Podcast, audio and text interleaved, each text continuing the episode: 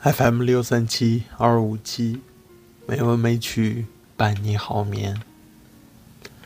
亲爱的朋友们，大家晚上好，我是主播小黄。今天是二零二四年一月二日，欢迎您如期来到《美文美曲》第三千二百六十一期节目。今天为大家带来的散文是《一干冷》。千山鸟飞绝，万径人踪灭。孤舟蓑笠翁，独钓寒江雪。我常想，山比水更深奥吗？亦或是水比山更辽阔？是哪一个？访问河山的古人，在踏破芒鞋之后说：“仁者乐山，智者乐水。”成了古往今来登临山水者的箴言。山之仁，在于容纳参天古木，一宝宝了任何一株愿意驻足的小草。既允许夜半狼嚎，空山虎啸，又愿意开放枝叶，招待流浪的蚕丝、迷路的啼鸟。山愿意合抱，让雨水筑成湖泊；也愿意裂身，让瀑布发声。山裸露在天空之下，任凭。雷劈暴雨，也忍住干旱季节不知从何而来的火燎。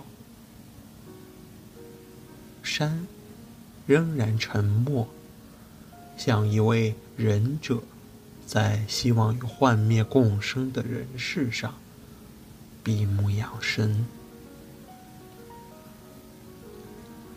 水的流动，多么像智慧之路。水从来不眷恋过往，流动是它唯一的宿命。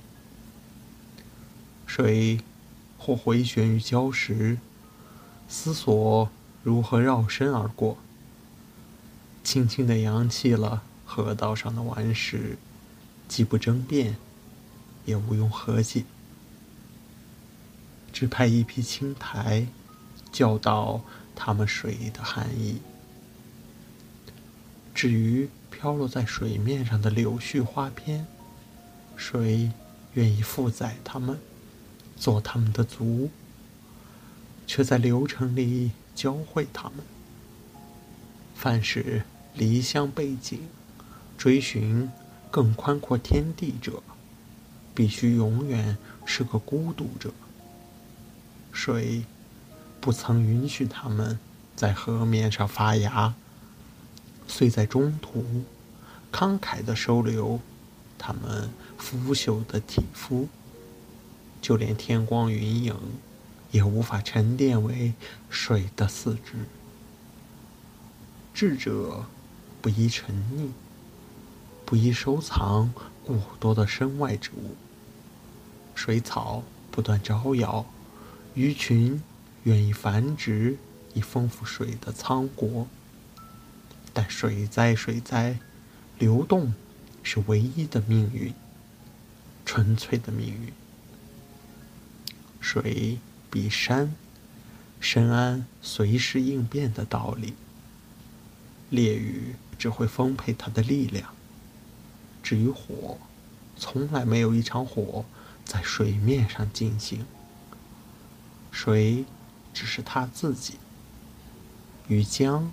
与万川同道宿命，朝着真理的海洋奔赴。为了呼应更辽阔的海洋的召唤，为了寻求更深沉的智慧。两岸桃李是挥泪的宫女，那喝腹的游鱼，只是一群企图牵住水袖的童子。水回答他们：“这一别就是永远了。”山与水的对话回响在天地之间。当山以红中行的绿意招呼，水回应以短笛，像两位久未蒙面却又不曾相忘的故友，一路循声对答。为何你总是赶路？难道万顷田地不值得你献身？一塘鱼肥不值得你孕育？你口口声声要与海洋汇合，如果千江万川不汇聚为海，这世上的生灵岂不拥有更宽广的土地，处出他们的家园，种植？他们的米宿。山问：“我岂能成全短暂的荣华？如果千江万川单溺于小小的宅舍，在草树余粮之中慢慢耗尽血脉，谁来成全沧海？谁显示给生灵？”这繁花茂林的土地上，有一座无法征服的海洋，像手中的繁华之池，无法开启永生的琉璃门。我多希望微笑永远停留于明脸上，但我更愿意海洋启示他们关于不可琢磨、无法猜测的生之奥秘。幻灭是唯一能洗净他们脸上的油脂，教他们做一个谦卑的人，做一个缄默的人。水答。那么我是你的反面了。生之短暂是你我都知道的。我担忧狂小的浪头席卷一切，把短暂生辰里仅有的欢乐吞没。是故，我愿意永远固守在这儿。至少这世上有一座高山，是狂涛追赶不到的。他们可以携妻带儿到我的怀抱里躲避。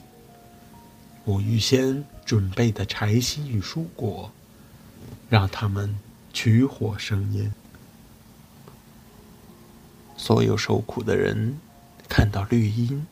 让他们再次成家繁衍，以生命连接生命，以人造人，永远抵御你的偷袭。你岂能抵挡无垠之海？如果再有一群愚公，愿意子子孙孙鹤处依山，拿你来填平海洋，就算你镇住了海。而你原来的位置也变成了海。这世上有多少繁华的山，便有多少幻灭的海；有多少生的贪爱，便有多少死之恐惧。你我岂是为敌的？我们一动一静，一实一虚，无非为了等待一个真正认识我们的人。他站在。你的巅峰，吟咏水的歌谣。他坐在我的河畔，默读山的倒影。他能自你的多情中谛听我，从我的无情里诠释你啊。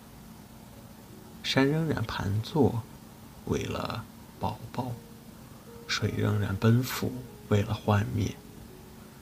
仁者以身为泥。种植希望，智者只是冷冷的关照。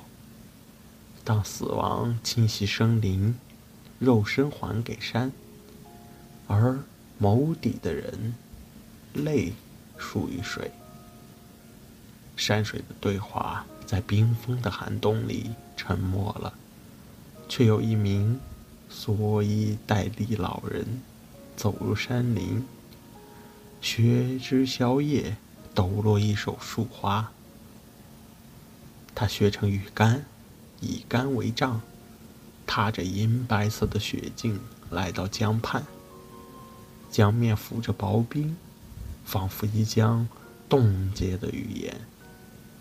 雕叟朝无垠的江面抛出不思之竿，在冥冥的冰雪地，在时刻，他只为了问安，用山的管弦问候水的歌喉。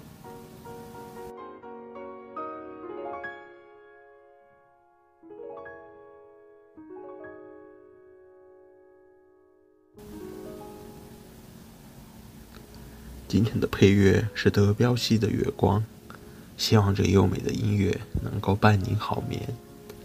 今天的节目就到这里了，感谢您的收听，亲爱的朋友们，大家。